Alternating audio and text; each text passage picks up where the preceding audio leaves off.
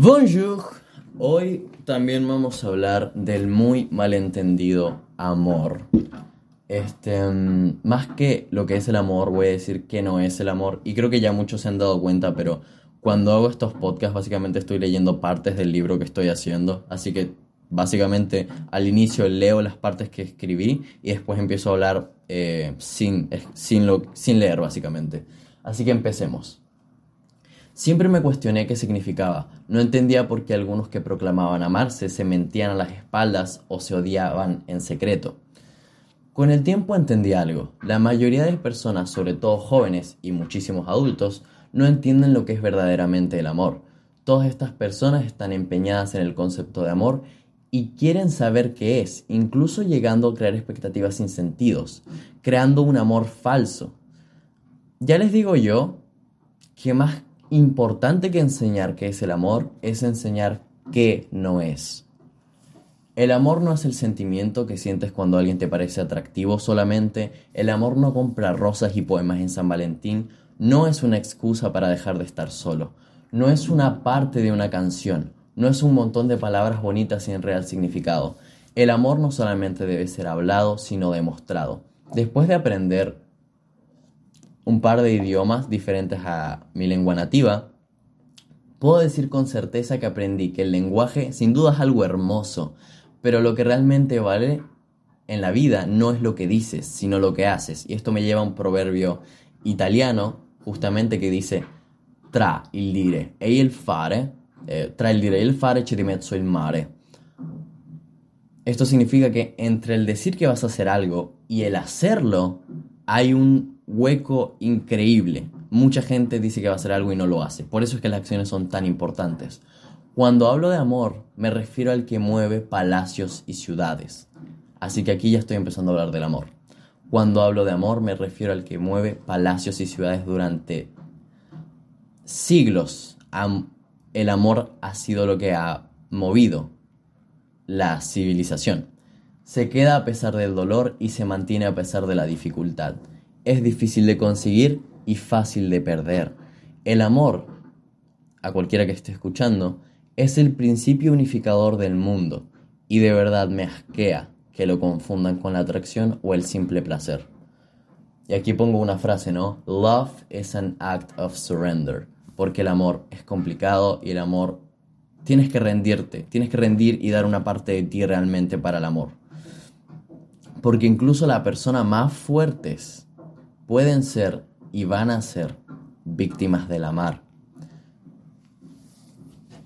El amor incentiva, el real, el verdadero. El amor incentiva y motiva a la vida del que lo experimenta, lo incita a crear y entender.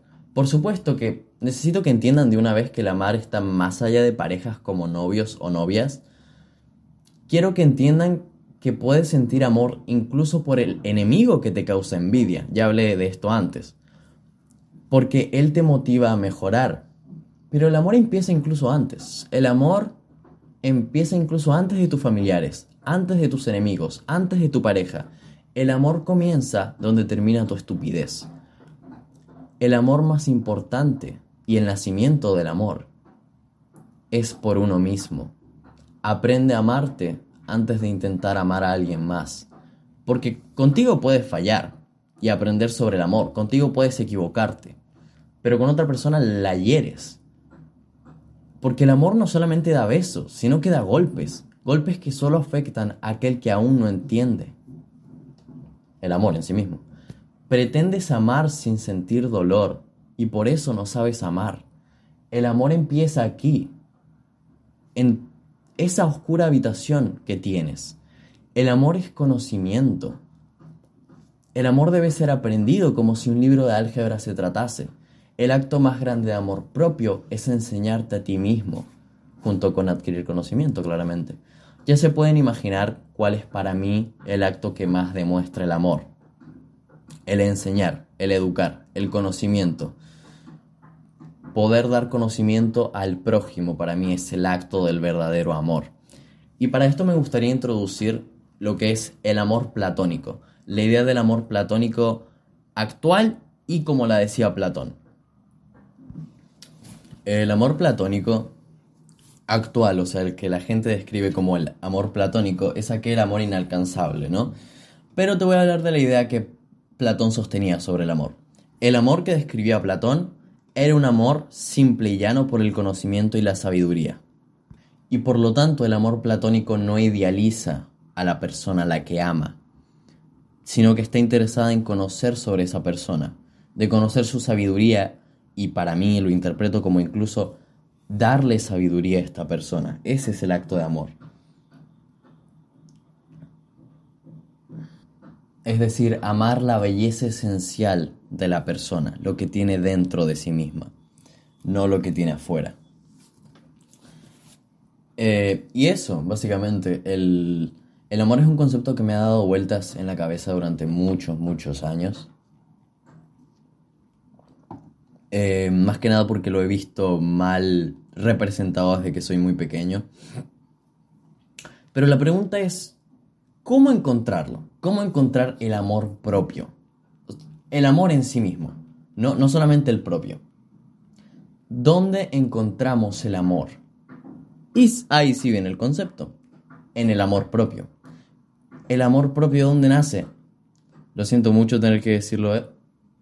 porque no voy a poder hablar de eso hoy, pero el amor nace de la soledad. En mañana probablemente voy a hablar sobre la soledad y el conocerse a sí mismo y porque ahí es donde realmente nace el amor. El amor propio nace de en ese momento donde te das cuenta de que no tienes a nadie más que a ti mismo.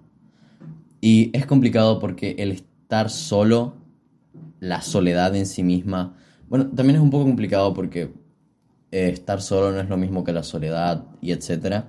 Pero este concepto del estar solo, el estar solo en tu habitación, te va a causar muchos problemas si no estás acostumbrado. Mucha ansiedad, mucha, mucho, mucho de tu cabeza pensando. Entonces es algo que hay que domar. La soledad se, se la tiene que domar. Y una vez la domas, créeme que no tiene sentido la cantidad de beneficios que te da después porque empiezas a entenderte a ti, encuentras tu amor propio y puedes, digamos, bajar de la montaña de la soledad, ¿no? Si lo queremos poner un poco como lo ponía Nietzsche, ¿no? Después de subir hasta la cima, hasta la cima y encontrarte a ti mismo, tu amor, y todo esto evidentemente en soledad, puedes bajar y compartir tu amor con otras personas. Evidentemente que se la merezcan porque hay enfermos que no se pueden curar. Hay incurables y no hay que pretender curarlos, decía Nietzsche. Lo siento que esté hablando mucho de Nietzsche, pero es que estoy releyendo muchas de sus obras, entonces estoy muy, muy pegado con sus quotes y sus formas de pensar.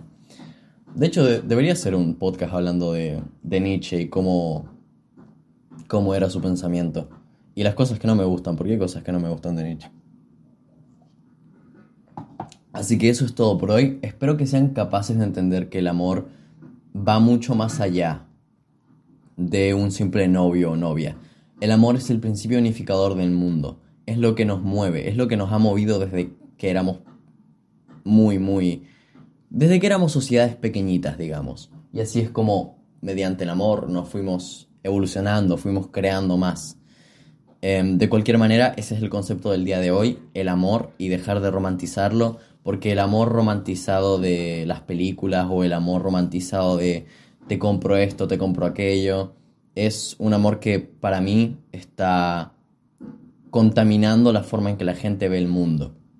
Sobre todo desde temprana edad, porque los conceptos se crean desde temprana edad y después llegas a una edad como los 30 y algo y te das cuenta de que jamás has tenido un verdadero amor. Y también empieza a amar a entender que el amar no es solamente por tu pareja, el amar también es un familiar, un amigo, incluso un enemigo, ¿no? Que yo hablaba mucho de esto, de que no solamente yo, es una idea que leí seguramente. Y es que el enemigo, tu enemigo es el que tienes que buscar, tienes que buscar constantemente a tu enemigo. Alguien igual o mejor que tú para compararte y motivarte. Porque no te sirve de nada con compararte con gente que no tiene, digamos, el mismo nivel que tú eh, en cualquier cosa. Porque esto no tiene sentido, tienes que buscar a alguien que sea igual o mejor que tú y compararte, pero con humildad y con sabiduría, tienes que darte cuenta, ver y decir, ok, él tiene esto, esto y esto, y me gustaría tener esto y esto y esto, cómo lo logro, cómo lo adapto a mí, etcétera, etcétera, etcétera. Dejen de perseguir el amor efímero. Y es cierto, todos todo hemos tenido amores efímeros y amores románticos, pero creo que hay que tenerlos para entender después qué es el amor real. Y creo que eso es todo por hoy, ¿no? Eh, no me gustaría hablar mucho de mis experiencias en el amor, pero creo que me di cuenta de que los actos sin duda son lo más importante en cualquier, en cualquier amor. Mm, el problema es que la gente actualmente prefiere simplemente palabras a actos. Y esto genera un problema, claramente, porque saben apreciar más palabras bonitas que actos bonitos. O, mejor dicho,